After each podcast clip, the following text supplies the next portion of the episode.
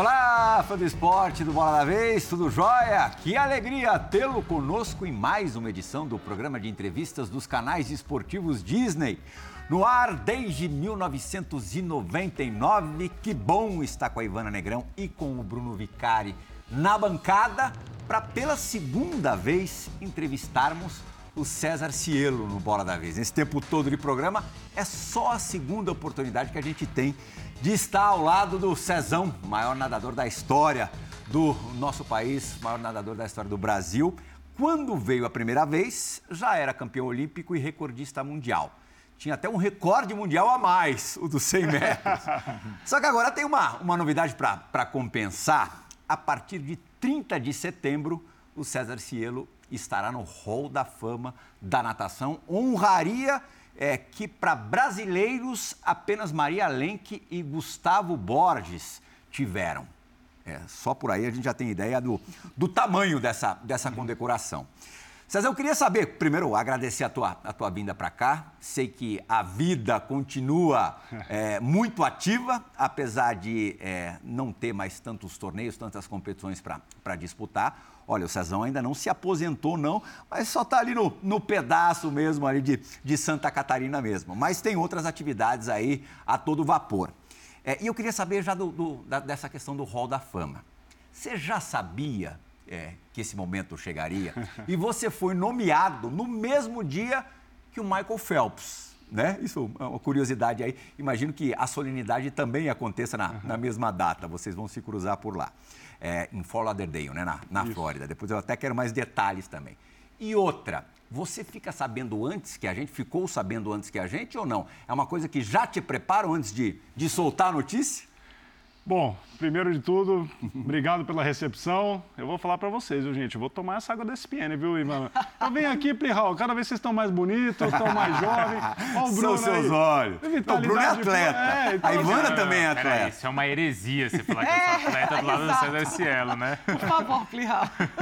Mas, olha, falando do Hall da Fama especificamente, Plihal, eu vou, é, entraram em contato comigo, né, no final do ano passado. E porque assim existe uma seleção dos atletas elegíveis para aquela, aquela classe. Todo ano são cinco atletas que entram, nadadores, né, mais os nados sincronizados, mais águas abertas. E você tem um, uma gama de atletas para escolher cinco. Uhum. Né? Então, atletas, inclusive, de outras gerações. Por exemplo, agora vai entrar junto comigo o, o Kitajima, que é o bicampeão olímpico do, 50, do 100 200 peito, 2004, 2008, então ele esperou alguns anos para poder entrar. Uhum. Para você estar elegível, são quatro anos sem competir em altíssimo rendimento, que é campeonato internacional de seleção. Sim. O meu último campeonato foi dezembro de 18. Dezembro de 22 eu recebi o um e-mail. Eu falei, gente, eu não sabia que era assim que funcionava. Uhum. E eu acho que vocês querem que eu me aposente oficialmente mesmo. Falei, vocês estão vindo atrás de mim com essa ideia. Mas aí eu recebi a, a mensagem, é um processo super complexo. De, gente, de verdade, assim, foi um, eu pedi ajuda para a confederação, para a CBDA, pedi ajuda para o Takata, que é um fera aí de dados e, e buscar informações, porque eles pediam muita informação. Por exemplo, quantas vezes você foi campeão brasileiro? Não fazia ideia. Quantos recordes sul-americanos você quebrou? Mas me não chama a atenção ideia. eles não terem acesso a isso se de uma forma mais, mais prática, mais rápida? Então, essas daí eles pediram para mim, as de Mundial, parte do NCAA, eles tinham tudo.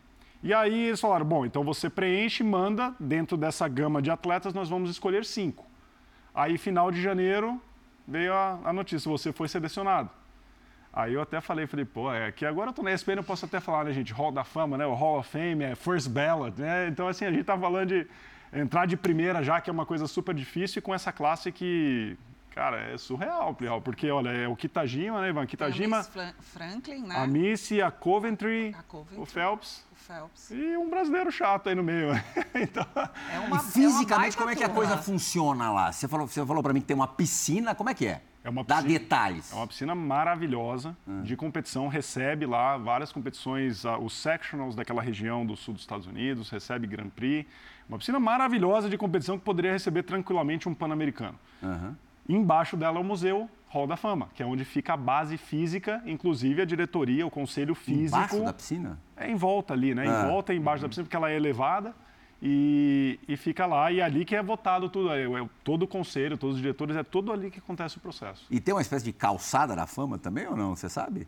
Então, o museu, eles pediram para mim materiais Ah. que vão ficar lá que eu não posso solicitar de volta. Então, eu tô até vendo o que, que eu vou escolher. Eu falei, pô, tem coisa que eu tenho um apego emocional. Eu falei, eu não sei se eu vou mandar esse traje. Manda a réplica. É, vou mandar a réplica da medalha. E eu estou escolhendo o que eu vou mandar para eles, mas o Museu do Hall da Fama dos Atletas Selecionados tem, e cada um tem um espacinho com o material que manda, tudo certinho. Ivana, É, Plihal, prazer mais uma vez estar aqui nessa bancada com vocês, ainda mais com o Cezão, né? Depois de tantas coberturas sobre natação. E gente- eu queria falar especificamente sobre essa questão de aposentadoria, que é muito curiosa. é, lá em 2018, ali, 2019, muita expectativa que você anunciasse essa aposentadoria e você não quis fazer esse anúncio, até hoje não fez esse anúncio. A gente conversava aqui antes, ainda é federado, né? E através do seu instituto. E eu queria saber como é que você trabalhou isso na sua cabeça, porque você não, não compete mais campeonato brasileiro, não está nessas grandes principais competições. Mas por que essa decisão de não fazer um anúncio e não abandonar, botar um ponto final nessa questão da sua carreira como atleta, como nadador? Olha, Ivana, é bem pessoal, bem pessoal. Eu acho que o Hall da Fama veio nesse sentido para, vamos dizer, para fechar o caixão de vez. Eu não tinha, não fala isso, pelo eu não tinha Deus. coragem de fazer isso. Eu não tinha coragem de eu fazer isso. né? Então, assim, veio o Hall da Fama, eu falei, agora me parece um momento oportuno para talvez casar tudo de uma vez. Mas, de verdade, eu, eu não sei, eu sempre tive um lado muito sentimental, muito emocional com a piscina. Eu tratava a piscina como uma pessoa. né? Eu conversava com a piscina. Eu ia pro treino, eu xingava ela, eu abraçava ela. Tinha umas que eu fazia carinho. E é difícil você deixar um lado seu que é tão bem sucedido, né? Que você fez tão bem por tanto tempo. E você simplesmente falar assim, agora eu não faço mais isso. Eu, eu senti que a- aquele marco de anunciar uma aposentadoria ia ter isso. Então, é, eu não lembro quem me falou, mas que é totalmente verdade. Né? O, atleta de alto rendimento ele morre duas vezes. Paulo Roberto Falcão, ex-jogador de futebol. Falcão, que inclusive foi. Alguém me contou essa frase e eu falei, pô, nu- nunca uma coisa soou tão verdadeira, porque a gente morre quando de fato a gente vai falecer lá na frente e quando a gente para de fazer o que a gente é bom, o que a gente gosta. E, e para mim eu, eu tinha essa sensação de estar enterrando um ser que me trouxe tanta felicidade que pô, que eu era, cheguei a ser o melhor do mundo várias vezes. Então, não sei, parecia uma traição comigo mesmo, parecia ser enterrar uma coisa que, que foi tão boa para mim. Então eu não. Então você optou por um desmame, digamos assim? Você foi aos Eu poucos? simplesmente não tinha coragem de fazer. Vou ser bem sincero, amarelão mesmo, não tenho coragem, não tenho, o Hall da Fama vai fazer Mas por você mim. nunca pensou que o ícone olímpico é imortal? Não. Não sei, Prihal, é uma relação, cara, eu tenho uma relação com a piscina muito louca, viu? É uma relação, vou dizer assim, meio artística, gente.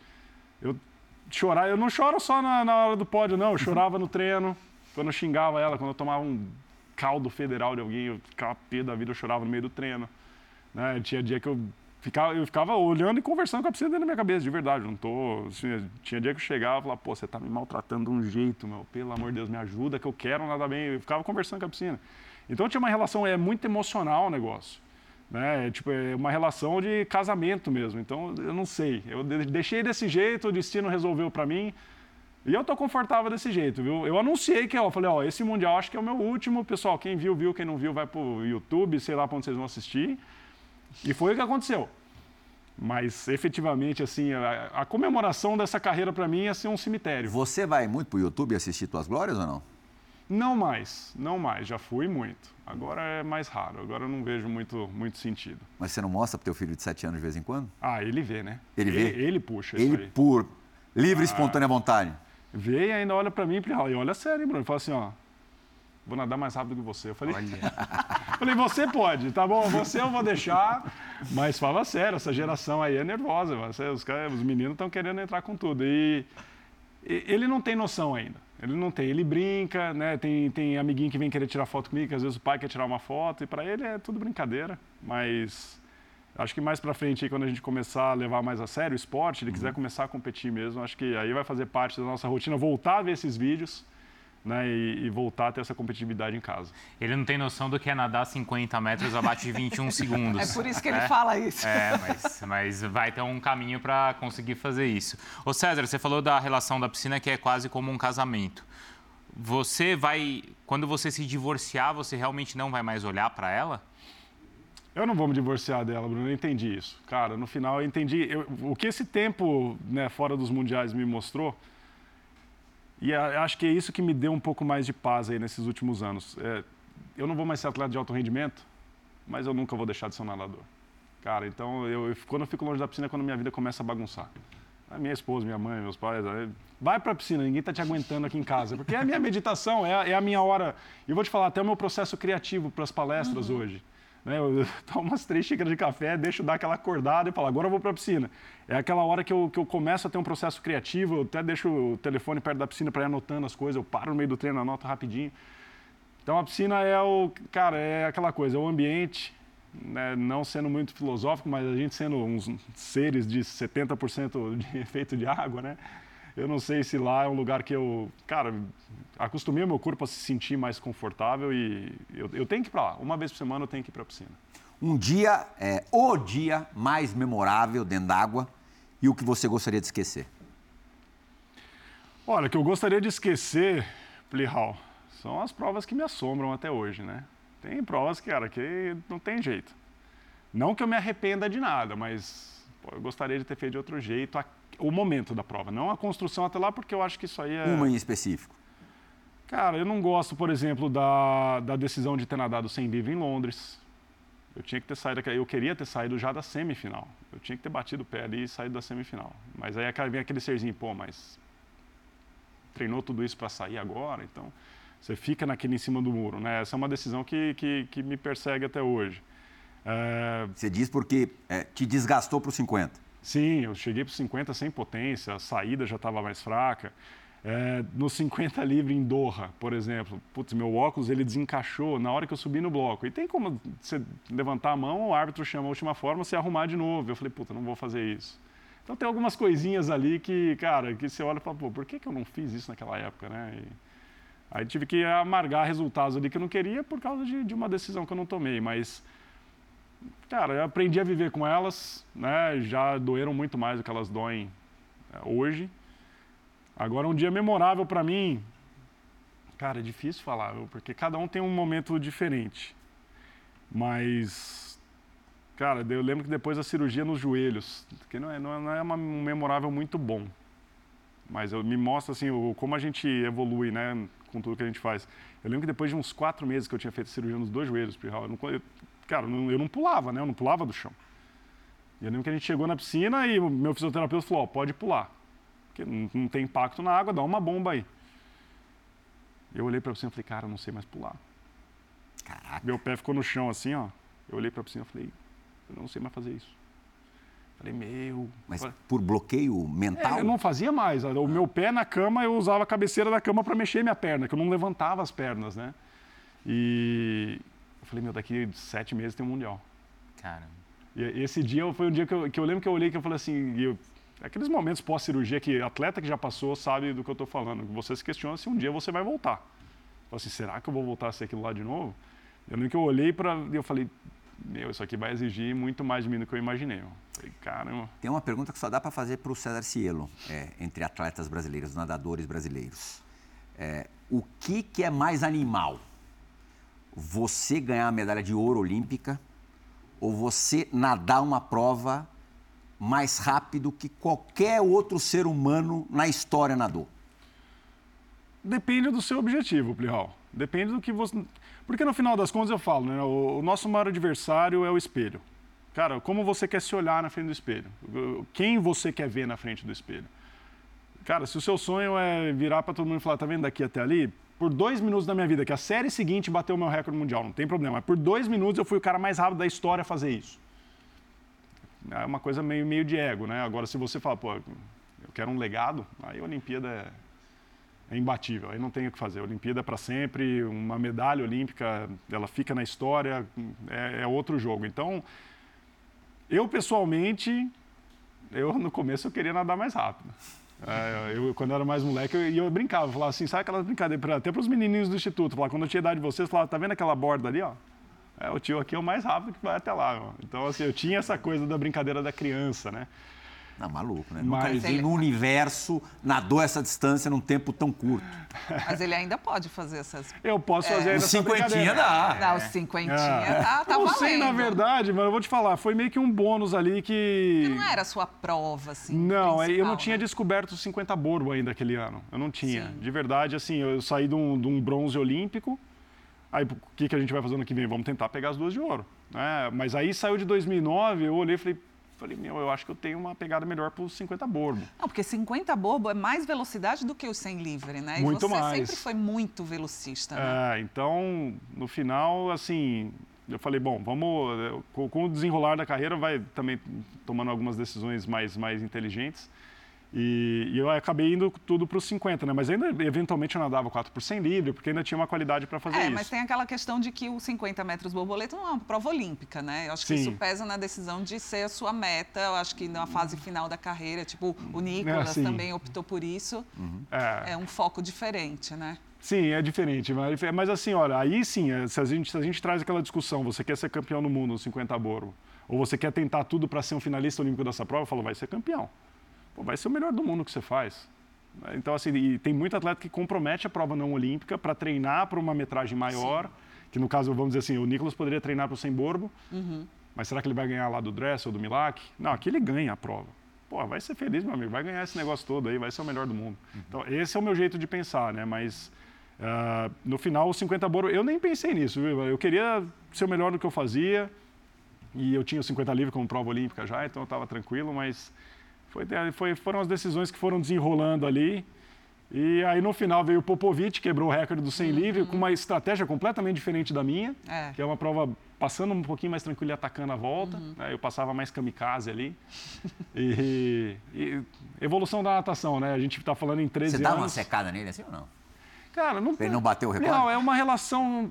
Eu já falei pro pessoal, quando vem me perguntar, ficou triste? Cara, não fiquei feliz. Ah, não dá. Eu vou né? falar pra vocês. favor. Não, ser Não honesto seja, aqui. não seja Ah, hipócrita, soltei né? fogos de artifício na minha casa. Cortou Ele- um bolo, né? É. Parabéns. Mas, cara, eu não tinha o que fazer. Eu, eu, É. eu tô de longe, ele treinou, ele vai buscar a carreira dele. É, não- é diferente de perder na piscina. É. Isso que é assim, não é que eu... ba- Diferente de perder pra ele. Exa não, é, não é chegar em segundo. Se eu tivesse chegado em segundo, eu ia falar, meu, eu fiquei pé da vida. Pô, eu quero pegar esse cara pelo pescoço agora. Mas eu tô olhando, já foi a minha vez, eu tive a minha oportunidade. Agora é a vez dele, ele tá tendo a oportunidade dele. Cara, é assim que funciona. O recorde. É por isso que na hora de ser o mais rápido, na hora do ouro olímpico, ouro olímpico é para sempre, isso aí não apaga. O recorde, você vai falar que já foi Alguém recordista. pode superar. Exatamente. Ô César, eu vi uma palestra do Phelps uma vez, e até já que você vai entrar na. ou ele vai entrar junto com você ali no hall da, da Eu fama. gostei né? dessa, hein? Ele vai entrar comigo, gostei. E ele falou o seguinte: as pessoas viram o que eu fiz sob os holofotes, nas grandes competições, mas ninguém viu o que eu fiz na escuridão. E aí acho que a escuridão ele se referia aos treinos de madrugada e acho que até ao processo é, Mental, depressivo que ele passou, né? O que a gente não viu na sua carreira? Olha, Bruno, difícil, cara. É- eu acho que essa questão dos bastidores, né, de como funciona de verdade, que é o que a gente estava até conversando antes, que é o que, o, por exemplo, o resenha abre, né? É- é- são conversas que não são técnicas, ah, tantos passes, tantos escanteios. O que aconteceu nesse passe aqui? Então, assim, o que aconteceu nessa prova? Né, o bastidor dessa prova. Então, a gente está falando assim de, de superações ali que é, ninguém sabe. Né? Por exemplo, lá em Pequim, do 100 livre para o 50 livre, né? onde eu classifiquei lá para a raia 8, fui pegar aquela medalha de bronze empatado, para depois, pô, eu vou falar para você, antes desse bronze, 12 horas antes, eu achei que minha vida está acabando. Cara, eu olhei para aquela raia 8 e falei, que raia nojenta. Falei, é a raia dos perdedores, é a raia do último. Que ninguém ganha medalha nessa raia, para que que eu estou fazendo? Eu falei, não sei nem porque eu estou na final. 12 horas depois eu pego a medalha, e aí vai na entrevista e fala, agora eu vou ganhar os 50. Que, até hoje eu não sei o que, que saiu ali, foi sem querer. E. Não, foi. Depois eu me até falei. falei A fala, você disse? É, eu tava A empolgadão, né, é. Brihal? Assim, e agora? Agora eu vou ganhar os 50. Depois eu. Agora banca. Mas Daqui a pouquinho eu vou falar. Você era muito assim. Eu lembro até de exemplos anteriores. No Pan-Americano, quando eu te conhecia um pouco melhor, você falava, vou pra cima dos caras e vou ganhar amanhã. E ganhava. É. Isso, isso você falava para você também? Falava. É aquela coisa. Principalmente, né? É, e, ó, a Ivana está aqui também, ó, para me ajudar. É, no final das contas, cara, tudo vai para sua realidade. Né? O que, que você vive, o que você fala para você e como você fala para você. Você fala, quando você vê o Phelps nadando, quando você vê a Coventry nadando, você fala assim, ah, ele tem uma genética diferente. Você nunca vai chegar na genética dele, você já desiste. Ou você fala, não, esse cara treina muito, se eu fizer igual, eu vou bater esse cara. Então vai muito do, do, da realidade que você vive. Naquele PAN de 2007 lá, eu lembro que o Gary Hall estava lá. Uhum. O cara estava mais preocupado em apertar a mão dele do que ganhar os 50 livros na prova. Eu falei, pô, eu, eu sou fã do cara, bicampeão olímpico. Mas no final eu olhei e falei, pô, não só apertar a mão dele, como é a chance de eu ganhar do bicampeão olímpico. Então vai muito da sua realidade, do que está acontecendo e essas superações, né, assim, e falar desses bastidores é são coisas pessoais que a gente acaba não tendo oportunidade de falar, porque saiu da prova é aquela, tá feliz? Como foi a prova? É, agora você é um campeão, mas você não fala, pô, ontem, cara, eu estava andando na vila, eu quase vomitei no meu pé de nervoso às quatro da tarde. Pô, eu, na vila parecia que eu estava andando em cima de uma nuvem. Eu lembro que sabe, a barriga estava tão cheia de borboleta, meu. cara, parecia que eu estava nadando, eu estava deslizando em cima de uma nuvem a tarde inteira, eu fiquei assim. Cara, e aí a hora que eu fui dormir, eu não sei, meu corpo acho que cansou tanto desse estágio que ele apagou. Isso no pré-100? pré-final do 100. Aí de manhã, a hora que eu acordei, cara, eu acordei outra pessoa, a hora que eu desliguei o alarme, eu falei, meu, tem que mudar esse negócio, esse negócio de raia 8 não é para mim, pô. Eu fiz uma cagadinha de chegar até esse momento aqui. Agora eu preciso sair desse buraco. Então, assim, você tem aí, eu tava me xingando a tarde inteira, que eu era um perdedor, que eu era um fracassado no dia anterior com a raia 8. O dia seguinte eu olhei e falei, não, eu tenho uma raia. É feia, mas eu tenho. Eu tenho que resolver o problema. Então, essas mudanças, né, que eu acho que o pessoal não fica sabendo, porque a gente vê na TV lá o cara se batendo, né? peito uhum. vermelho, cara de mal. Cara, por dentro eu tô pirando. Por dentro eu tô olhando para a piscina, eu tô morrendo de medo. Eu tô, é um dos meus mantras era assim, atravessa a piscina. Nada rápido. Aí você acha que o cara tá se batendo, tá assim, eu vou matar esse, esse cara do meu lado, eu tô assassino hoje, eu machão da final, né? Por dentro eu tava assim, gente, segura a cabeça, só nada rápido. Então são essas coisas que o pessoal às vezes não fica sabendo. Em né? Roma, Mundial de Roma, é, foi, acho que o momento, provavelmente o momento que eu mais tive, assim, total confiança em você. Ninguém pensava na possibilidade de você não ganhar a prova. É, é. esse é, foi o momento mesmo que, que você estava iluminado? Claro que houve outros, Sim. mas esse especial talvez tenha sido o, o, o mais é. mágico de todos. Para o 100, eu, eu, não pensei em hora nenhuma em perder aquela prova. Ó. O 100 livre eu ia ganhar aquela prova. O 50 eu tremi bastante. o 50 antes da prova, coisas do que ninguém sabe. Eu fui fazer um, estava aquecendo. Porque é um processo que assim até a federação precisa rever isso, porque fazer três tiros de 100 livre, já ir direto para o 50, a gente chega no 50 moído. E eu lembro que para a final do 50 eu tinha nadado 3 de 100 livre, 2 de 50 e daí chegaria à final do 50 livre, em quatro dias. A hora que eu aqueci de um tiro, eu lembro que meu treinador olhou e falou assim: que, como que você está hoje? Aí eu falei, pô, não falou o tempo, foi ruim, né? Aí eu falei, cara, tô cansado. Ele, você quer fazer outro? Eu falei, meu, final daqui 30 minutos. Aí ele falou, então não, então descansa, não erra. Não erra, beleza? Aí a gente acha que vai ter aquela conversa de Hollywood, né, antes da prova. Vai lá, você é o cara, não sei o quê. Ele falou para mim, não erra. Se você não errar, você está bem. E eu fui para a prova e falei, meu, só não erra porque hoje está feia a coisa. Você entendeu o recado? Não, e a hora que eu nadei, eu, eu bati, mas é que a gente tem aquela coisa, vai dar certo. Eu bati na borda, ele olhou para mim e falei, foi ruim mesmo. Eu sabia que estava ruim, mas eu estava torcendo, esperançoso. Aí eu fui pra, mas eu fui para aquela raia 6 lá que eu olhei e falei, nossa, hoje vão me engolir aqui. Hoje eu tá e, cara, eu nadei, foi uma das poucas vezes que eu nadei com o retrovisor desligado, nem vi ninguém do meu lado. Contando braçada, eu contei as braçadas lá no Foro Itálico. Mas o sem livre não, o sem livre eu estava num, cara, aqui essa, essa gente, eu, foi de verdade o melhor e único sem livre que eu considero top da minha carreira. Aquilo lá, realmente, eu fui para aquela competição para fazer aquilo lá. O 50 foi meio que um bônus ali.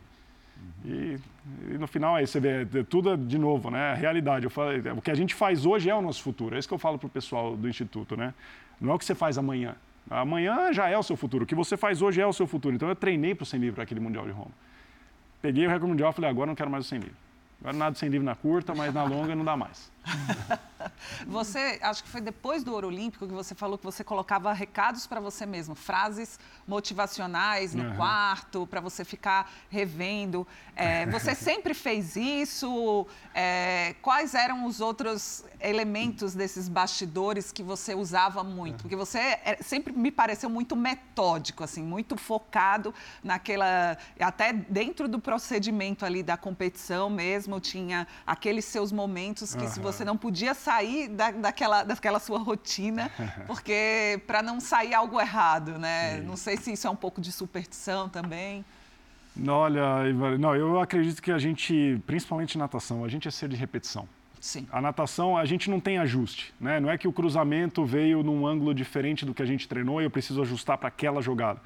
Eu tenho que repetir exatamente o que eu treinei. Então a gente é robozinho. Eu gostava de aquecer com uma hora e 15 antes da minha prova, eu gostava de colocar o traje com 45 minutos, eu gostava de fazer entrevista em tanto tempo.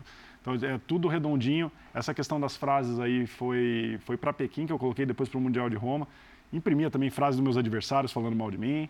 Hum. Eu acho que assim, a gente, como atleta, eu acho que o grande trunfo do atleta, e, e é o que eu falo muito nas minhas palestras hoje, é essa influência que a gente cria dentro da gente. E, cara, pode ser a coisa mais boba do mundo. A gente viu o Tom Brady arrastar a carreira dele três anos porque ele falou: agora eu vou fazer todo mundo ficar quieto porque eu não tô velho.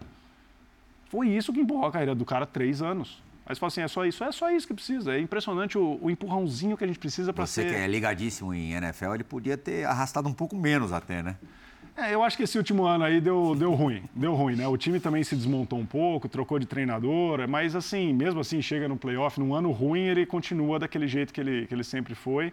Mas, assim, esse é o nível de influência que a gente consegue. Então, assim, ah, vou fazer meu adversário engolir essas palavras. Talvez seja influência suficiente. Ou não, eu, pô, eu quero mostrar para mim mesmo que eu consigo fazer isso. Ou, como você vai manipular isso, né?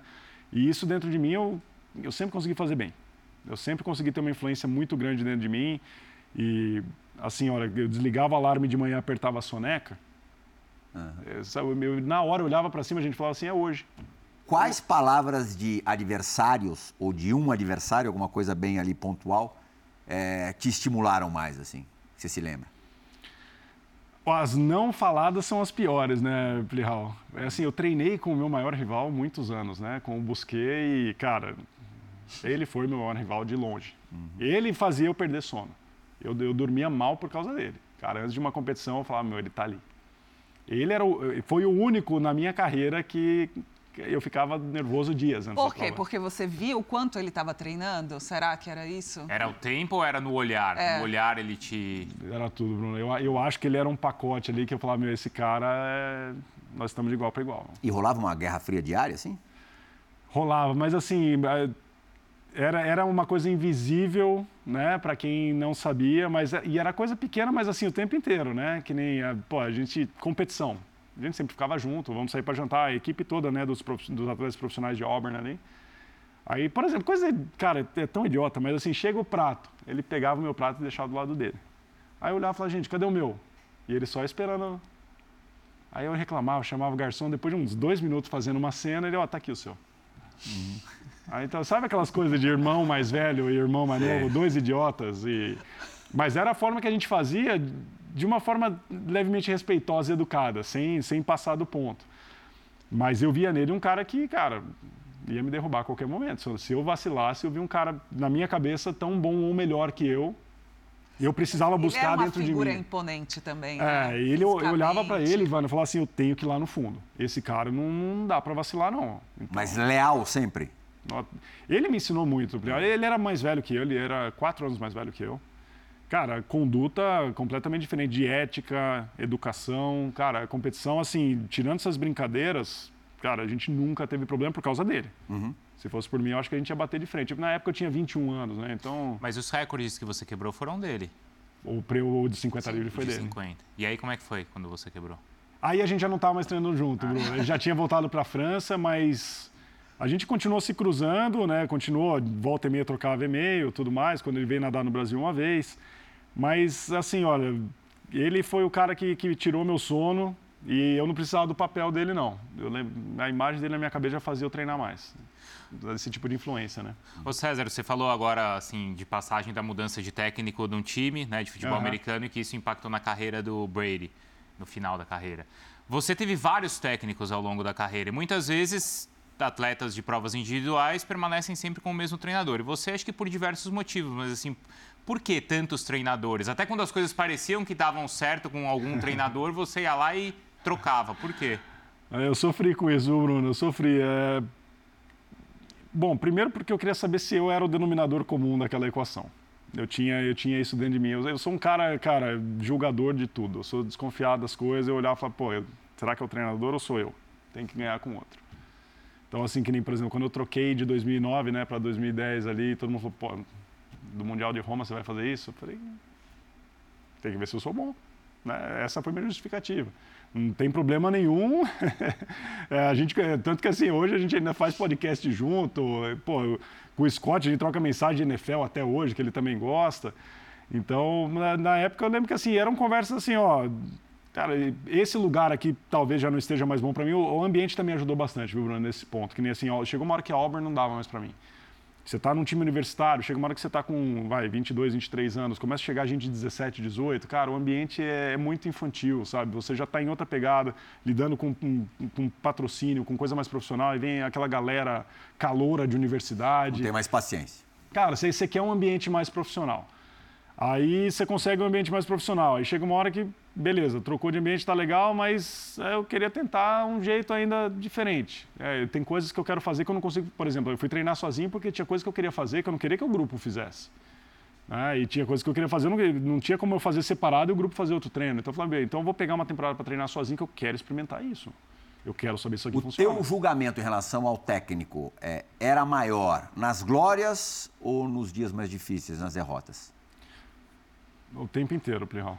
O tempo inteiro. Cara, eu, eu, eu, assim, ó, hoje eu acabei virando amigo dos. Hoje, tá? Depois que eu parei de nadar, eu acabei virando amigo dos meus treinadores da época. Eu não era amigo deles, não.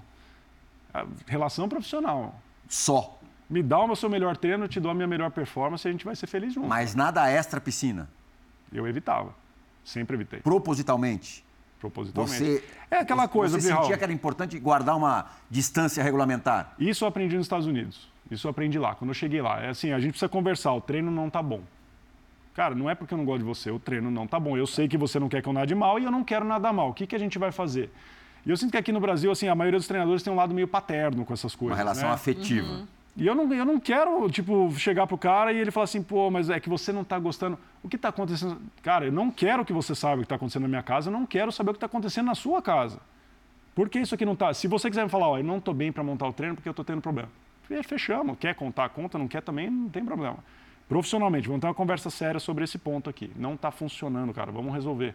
Então eu queria, eu, eu queria ter essa abertura para quando eu quisesse. E que ela fosse bem, bem direcionada, bem profissional.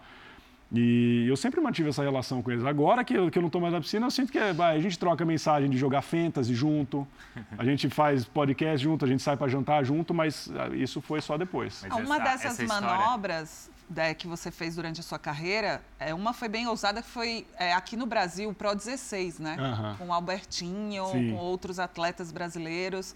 É, foi mais ou menos isso, uma experimentação diferente que você queria fazer aqui? O que, que você pensou na época? Olha, a gente queria mostrar como que faz.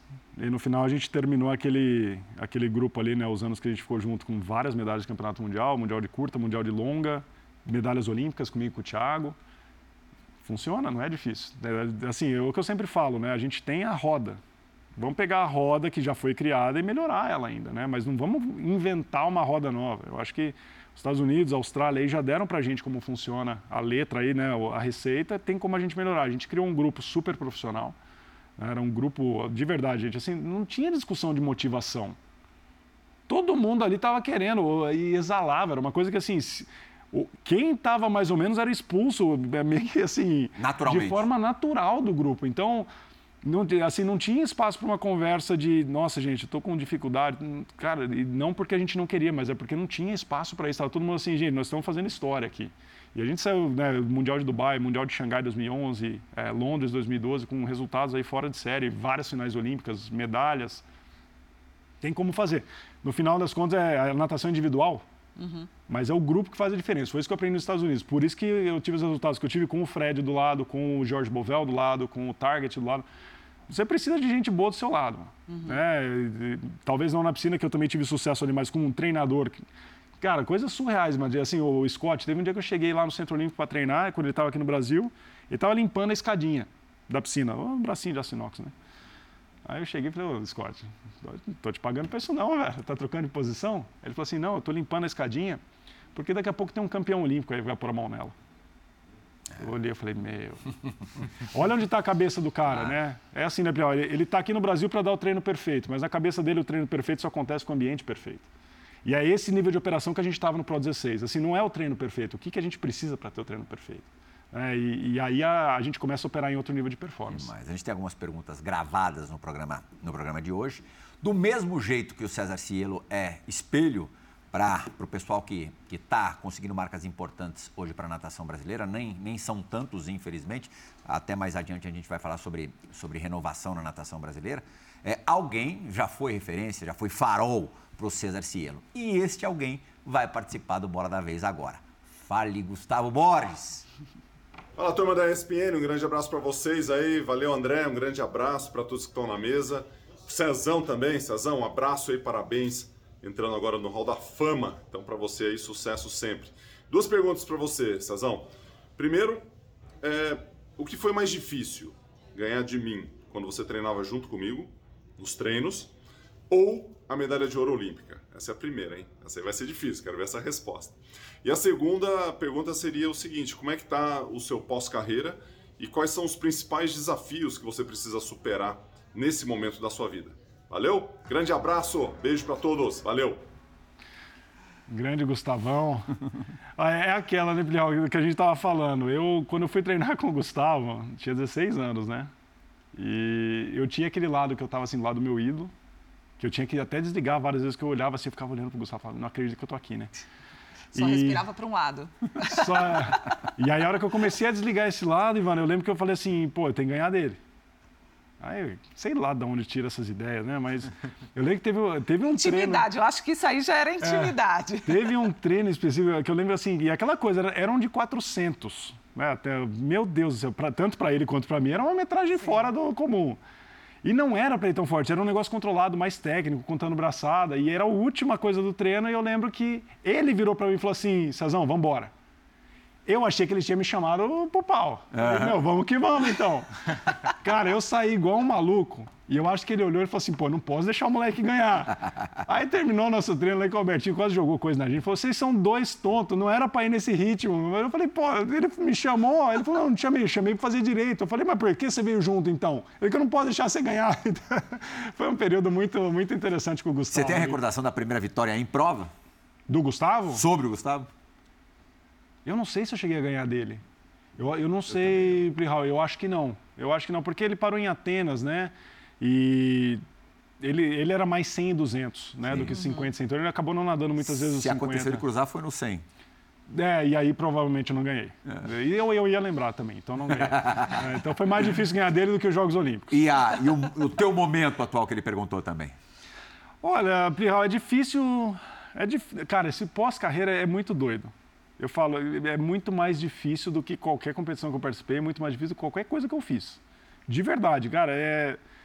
O, o mundo vira um infinito, né? Conta pra gente todas as suas atividades atuais. Vamos lá. É, fazendo palestras e eventos, né? Acho que hoje Fez é mais de 100 no ano passado. Mais de 100 no ano passado. Eu tô com meu boarding pass no celular que tá uma festa. A gente tá com o programa. É, um, é, um, sistema de natação, a gente implementa uma escolinha no local que chama a gente, a gente está num, num, colégio aqui em São Paulo, é, estamos implementando em Santa Catarina e agora também em Brasília. E é um sistema mais moderno de ensino de natação. Eu coloquei ah. meu filho, aí, meu, era aqueles bastõezinhos no fundo. Não que eu quero mudar isso, isso aí não vai ter como mudar, mas eu falei, gente, eu São as coisas mais básicas ou tem algo avançado não, também? Do iniciação até treinamento. Tá. A gente vai até o último nível. E, então começamos o programa também. A gente tem a, a clínica física que a gente faz, é uma imersão de natação de três dias. Comigo, com o meu staff, eu levo nutricionista, psicólogo, todo biomecânico, uhum. molecada vai lá com a gente. E a gente tem a versão da clínica online, que é a nossa comunidade de natação online, onde eu, eu faço basicamente o que eu faço na clínica, só que num preço mais acessível para todo mundo que quiser assistir. Estamos começando agora uma linha de, de maiozinhos infantis, do Cielinho, né, junto com o Ridout. Uhum. E, cara, é, é muito tempo livre, Plihal, fora do treino. É muita energia. Eu tenho energia para fazer as coisas agora. Antigamente eu chegava em casa, eu tava assim, né? Ah, Tem o viés escritor também. Ah, eu esqueci. Mais um. Está aqui Olha na minha mão, 101%. O livro, o primeiro livro do, do César Cielo. Não é exatamente uma biografia, é um livro de leitura muito rápida, são, são 70 páginas. Qual é o. você- Eu acabei de receber o livro, tá, gente? Qual é o teor e como as pessoas fazem para ter acesso a ele? No, no meu site mesmo, cesarcelo.com.br, a gente está fazendo todas as vendas aí é, de forma interna. E o, o livro, Plihal, cara, esse livro é uma, é uma receita. É a minha receita. É, Não, não sei se vai dar certo para todo mundo. Quem quiser experimentar é que eu falo. Meu, cada um tem o seu jeito de fazer as coisas, mas basicamente o, o 1% aí é o que eu acho que a gente precisa ser a mais para ganhar. Não tem essa de 110%, não tem essa de fazer o que as pessoas nunca fizeram para chegar em resultados que pessoas nunca tiveram. Eu não acredito nessas coisas. Eu vi na minha frente os melhores do mundo. Eu, né, treinei com a Kirsty lá em Auburn, eh, tive o Busquet, Bovel, nadadores ali fora de série. Eu vi que eles não faziam nada diferente, eles faziam melhor. Eles fazem melhor. É aquele cuidado de, meu, o jogador de basquete que amarra o cadarço com mais maestria. Aí você fala assim, ó, é um cadarço? É. Aí ele corre melhor porque ele amarrou o cadarço, você tem mais firmeza no pé. Ele salta mais alto porque ele tem mais firmeza no pé, ele previne lesão porque o tênis está melhor amarrado. Me dá um exemplo prático seu desse 1% a mais. Por exemplo, otimização da rotina. Eu, eu não gosto de aumentar a demanda da rotina. Eu, cara, esse negócio, ó, até para quem está assistindo, você gosta de fazer meditação, faça, tá? o que funciona, faça. Eu não gosto de 15 minutos para meditar. Eu, eu não tenho paciência para isso, eu não gosto de aumentar a demanda do meu dia. Como que eu posso melhorar o meu dia? Por exemplo, uma coisa que melhora a nossa, nossa vida e de todo mundo que está assistindo, não é só porque eu sou atleta, de vocês, todo mundo que tá, né, não compete, alimentação. Cara, se você tem opção 1 e 2, todo mundo sabe qual é a melhor. Você faz a decisão mais correta. Esse é 1% a mais. Em vez de você escolher a tranqueira, você escolhe, cara, não aumentou a demanda de vida, você vai ter mais performance. Você volta para o escritório com mais energia, mais bom humor, mais preparado. O sono, desliga lá o, sua, sua série que você está maratonando e vai dormir. Meia hora mais. Não estou falando para agora você dorme 5 horas. Não, você tem que dormir 8. Não, coloca 40 minutos a mais.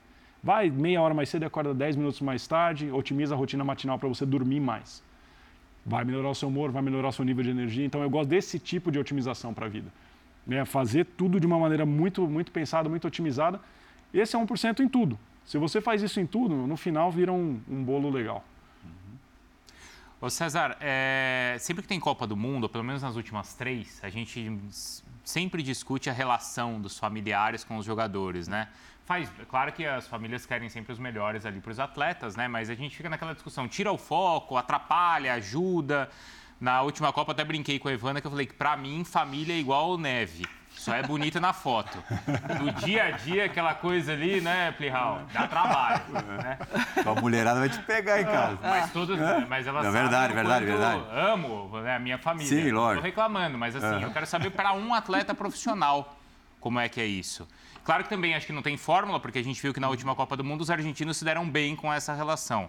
Mas enfim, para você. a Lembrando família que, é breve é? parênteses, a família do, É, do César sempre sempre, se fez muito presente, os pais e a irmã. Como é que era a sua relação nos O primeiro momentos núcleo de- familiar, né? Porque tem o atual também, Uhum. esposa e, e filho. Mas nos momentos de prova, como é que era a sua relação? Eu concordo com você, Bruno. Apesar do, do, do pessoal estar na arquibancada lá vendo a competição, eu não falava com eles. E eu, o pessoal do futebol, tem que torcer para um dia eu não fazer parte da CBF.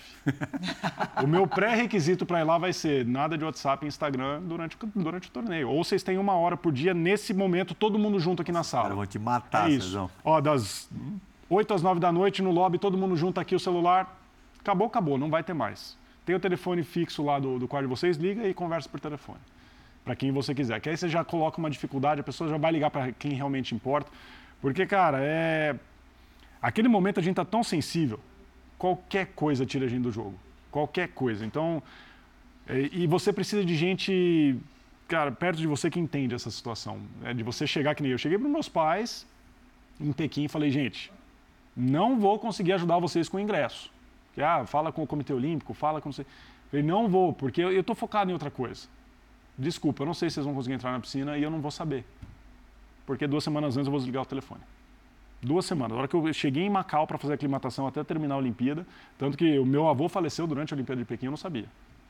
É, essa informação não chegou. Eu falei, meu pai, eu falei, quando chegar coisa para vocês nesse período, é bomba. Deu ruim, porque não vai chegar coisa boa. Silêncio é coisa boa. Eu estou bem. Se chegar coisa é... Então foi meu jeito de, de me concentrar, eu segui essa, essa receita até o final da carreira. Mundial, cara, eu desligo o telefone. Eu desligo. Assim, o máximo que eu fazia agora, no finalzinho, era tirar uma foto e mandar para o pessoal da agência postar, porque nem eu postava. Eu falava, meu, eu não vou ficar postando esse negócio, não, não condiz com o que eu estou tentando fazer aqui. Então, eu sou do mesmo pensamento que você, cara. É, é, foco total no negócio, são 30 dias, são 30 dias para mudar a sua vida, não. Não é 30 dias que, é, cara, um resultado desse.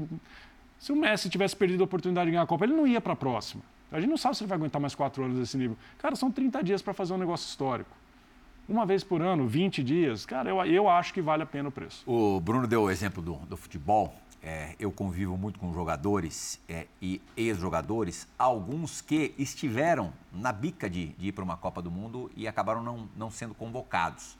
E Alex, Djalminha, uhum. eles me, me dizem que para aquela Copa que eles não foram chamados, é, eles davam pouca atenção, nem assistiam aos Jogos do Brasil, estavam de bode. É, claro que não é que você não foi convocado para Rio 2016, uhum. você não conseguiu o índice. Sim. Como é que foi a tua relação com os Jogos Olímpicos do Brasil? Não, assisti normal. Normal? Assisti, assisti sim. Você digeriu assim melhor do que você imaginava? Plihal, a gente sabe do resultado muito antes dele acontecer. Não é difícil. A, a, surpresa é o que se concretiza. Mas, cara, a gente, é o que eu falo. O que você faz hoje é seu futuro. Eu não estava treinando aquela temporada. Eu não, cara, eu não estava me achando. Eu estava querendo estar em todo lugar, menos na piscina. Foi um dos períodos mais difíceis ali, de, da minha relação com a piscina. E a mesma coisa quando foi bom. Chega no final, assim, é, o que, que a gente comemora? A gente comemora o que estava na nossa cabeça virando realidade. Mas recorde mundial, eu já vi há muito tempo. Eu tinha colocado lá do 100 livre 46,89, não era 91. Na hora que eu vi 46,91, eu falei, pô, tá bom também. Então, assim, é, no, no, final é essa relação que a gente tem com, com os resultados. E esse não é um resultado que me assombra, não. Porque, cara, eu estava nadando mal, não estava treinando. É, eu tive momentos de estacionar o carro lá nos Estados Unidos, ligar meu treinador e falar, cara, hoje eu não vou. Estou voltando para casa. Estacionei o carro aqui na piscina, mas não vou sair do carro. Eu não estava afim. Eu falei, meu, eu não sei o que eu estou fazendo mais. O pós-Doha 2014 foi um momento muito complicado para mim, porque no pódio do 100 livre, eu lembro que eu estava lá emocionado e aí veio um pensamento assim, pô, de novo. Ah, e eu fiz um centésimo pior do que eu ganhei Mundial de 2010. Caraca. Falei, cara, faz quatro anos que eu não melhoro cara, não tá mais legal isso aqui. Tipo assim, pessoalmente dizendo. Falei, pô, eu quero ser campeão do mundo. Resto... Na hora do, do triunfo ali. É, no, o resto da vida eu quero ser campeão do mundo. Pô, não por isso, mas eu falei assim, pessoalmente dizendo, cara, eu sou o mesmo. Eu, eu não cresci nesses últimos anos, não cresci mais. Então eu comecei a me questionar nesse sentido e. Na carona disso, é, eu acompanhei o teu, o teu bronze nos 50 de Londres, uhum. e aí pode ser uma percepção totalmente equivocada minha. Mas assim, eu, o que eu senti na hora, te entrevistando, tá feliz, mas, mas nem tanto. É, a minha impressão foi real? Oh, total, total. Não, não, e não é nem a medalha, Plihal. Assim, cara, que nem o bronze de Pequim talvez seja a minha medalha favorita. Sim. Da carreira. Da carreira, mais do que a dos 50. Ela que me mostrou o caminho. Eu gosto daquela lá. Então, assim, tem quarto lugar que eu gosto. O quarto lugar de 2007 foi que abriu meu olho e falou: pô, eu vou chegar nesse negócio, não. Quatro centésimos do bronze, eu vou chegar nesse negócio. Aquele quarto lugar é um dos que eu mais gosto. Foi Barcelona, foi isso? Foi em Melbourne. Melbourne, Melbourne. Melbourne 2007. É. Então, assim, são é, muito mais do que perder e ganhar, né, é a sua relação com a performance. O que, que, assim, cara, eu chorava quando eu ganhava, mas eu chorava quando eu perdia também. Mas eu não chorava de mimado, que, ah, eu não ganhei, eu sou um mimadinho. Cara, eu chorava de raiva, que eu falava assim, eu perdi a oportunidade. E ela não volta. Essa, é, a pior relação que o atleta tem é olhar para o placar e falar assim, isso não me representa e eu tenho que engolir isso a seco. Essa é a pior parte. Por isso que ele dá uma palestra a cada três dias. Fala bem pra caramba, desenrola bem pra caramba. Sabe que, o que tá falando. Sabe o que tá falando, fala com um pouquinho de propriedade. Bola da vez vai fazer agora a sua primeira e única parada. Daqui a pouco a gente volta com o campeão olímpico e recordista mundial na natação, César Cielo. A gente volta já.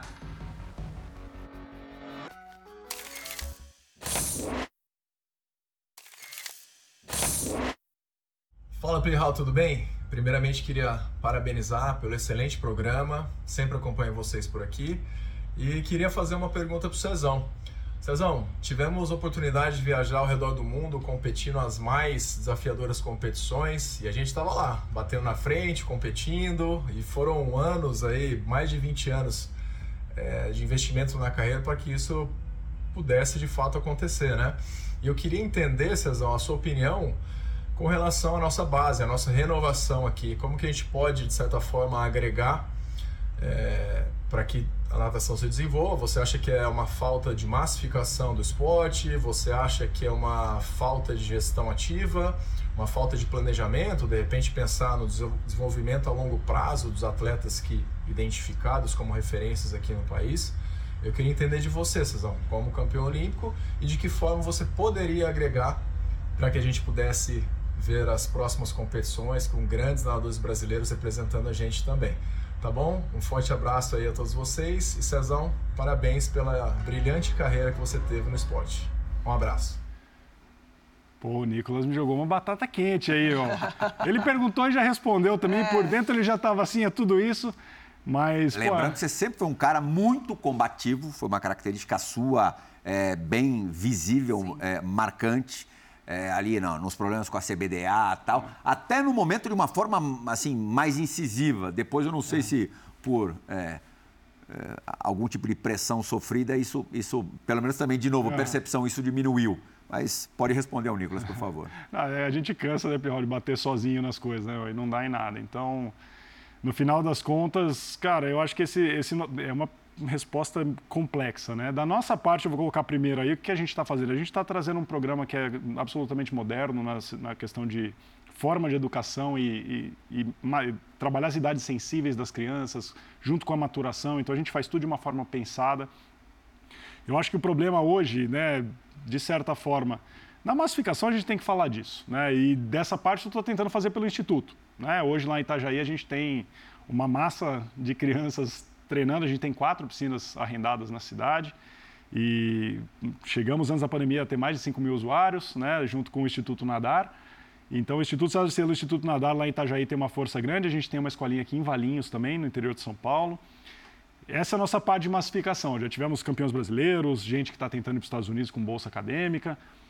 Agora, na questão vamos dizer assim, estrutural, né, financeira aí, eu, é difícil porque a gente está falando de uma coisa política que, cara, parece que a gente não anda aqui no Brasil. Então, é, é, é, é uma coisa, um círculo muito fechado de coisas e acontecimentos, mas muita coisa que a gente pode fazer na piscina eu acho que ajuda no nosso futuro. Por exemplo, a natação é um esporte, cara, que é, é difícil fazer mudanças. Para a gente conseguir, por exemplo, a câmera subaquática para desclassificação foi coisa recente. O tênis você vê o cabelinho da bola pegando na linha e está valendo. E a gente demorou para usar uma câmera subaquática que já existe há 200 anos. Né? E a gente continua com um sistema, por exemplo, aqui no Brasil, um sistema de treino arcaico. Pô, a molecada de 11, 12 anos está treinando 5 mil por dia. Pô, você tem 11 anos, vai treinar 5 mil de segunda a sábado. Lógico que não vai querer continuar no esporte. Né? A gente vai para a competição, começa às 7 da manhã, vai ter às 8 da noite. É lógico que o pai não quer levar para o esporte, quer levar para o futebol, porque das 9 e meio-dia ele joga naquele horário. Então a natação fica o dia inteiro para o pai. Porque hoje é tão fácil você é, ter acesso à informação do que está se fazendo de melhor em determinada modalidade, né? Mas aí você briga com a cultura e com os dinossauros que estão ali ainda. Porque assim, ah, esse sistema de treino funcionou para você, mas pô, ninguém mais está usando. Vamos usar um mais moderno. Então, assim, Hoje a gente tem, pô, o mundo, principalmente os velocistas do mundo, estão fazendo um sistema de treino absolutamente menor. Tem gente que treina seis vezes por semana. Treinos... Você já fazia isso no seu final de carreira? Eu já eu comecei ali na casa de 2008, já a fazer esse treino e a gente foi afinando cada vez mais. Treinos de uma hora e meia, né? treinos de uma hora às vezes, e funciona casado com, com uma preparação física interessante. Então a, a gente tem como trazer a competição, por exemplo. Não dá para ter um troféu Brasil de sete dias, seis dias, gente. Quem que vai assistir numa quarta-feira à tarde lá no Complexo Maria Lenk, uma competição de natação, o pessoal tem que trabalhar. Sim. Aí a gente tem, por exemplo, o próprio Campeonato Mundial, tem lá a semifinal do 200 peito masculino, agora vamos à final do 100 borboleta feminino, que é uma prova legal. Aí você fica todo empolgado, agora vamos à semifinal do 200 metros. Cara, a gente tem a forma, é o que eu falei, a gente já tem a roda. Vamos usar ela, que nem o tênis, eliminatórias de segunda a sexta. Por que a natação não pega o Mundial? Que quem vai assistir a natação de dia de semana é só nadador. Uhum. Joga lá, eliminatória semifinal de tudo. Sábado e domingo é só final, mano que nem o tênis. Sábado, domingo, sábado é a final feminina, domingo é a final masculina, a gente fica quatro horas vendo. Põe só as finais ali. Por que, que você vai enfiar os 50 livre final, aí depois vem é, 200 peito feminino semifinal. É uma quebra de, de rotina ali que, que a gente tem, que lógico que os patrocinadores da TV não querem mostrar. Não querem mostrar. Maria Lenk, quem que quer mostrar o Maria Lenk na, na televisão? A gente que é nadador muda de canal. É chato de assistir. Então, assim, a gente, se não tiver dinheiro, não vai ter interesse. Esse é o primeiro ponto. E para o segundo ponto, chegou nos 15, 16, 17 anos ali, a pessoa, a criança, né, o adolescente, está na, na fase de pré-vestibular, cara, ninguém mais aguenta natação já naquele uhum. ponto. Aí você vai para a arquibancada de natação, quem que é? Pais, alguns amigos. Pô, parece uma terra de e ninguém. Aí no visual já depois encontra o esporte. Aí, se a gente começar a falar de política esportiva, aí vai longe o negócio. Mas eu acho que essas, esses pontos a gente consegue fazer de forma rápida. E eu acho que já daria uma cara nova para o esporte. A gente tem 30 segundos para acabar a bola da vez. Você não cogita ser cartola? Nossa senhora. Não passa pela cabeça? Vamos fechar com essa? Saber. Vamos fechar com essa? Não passa pela tua cabeça? Essa pra, nova fase. Com a, com a né? força da tua figura, do teu Exato. nome, modificar não. isso? Tentar modificar Eu não isso? tenem personalidade para isso não, Plihal. Eu acho que, cara, é, vai ser mais danoso do que benéfico, para ser bem sincero. Ajudar e estar ali consultando, trabalhando junto, tudo bem, mas eu acho que eu, a imagem. Por exemplo, eu vejo um, um Thiago Pereira com uma postura muito melhor que a minha, politicamente dizendo. Cara, é um cara que é muito mais ponderado com tudo uhum. que ele faz. Eu sou mais estourado. Então, assim, eu acho que cada um tem que. Que nem no esporte. Você é velocista, eu sou fundista. Vamos trabalhar a qualidade de cada um, vamos ver se a gente consegue ajudar. Mas a gente precisa de espaço para fazer isso. Obrigado, Cezão, pelo papo. É isso aí, obrigado vocês. Ivana, valeuzaço. Muito bom. Bruno, parceiro, fã do esporte, eu tenho certeza absoluta que você gostou muito dessa última hora de entrevista do César Cielo. Muito obrigado pela companhia. O Bola da Vez retorna na semana que vem. Tchau, tchau, gente!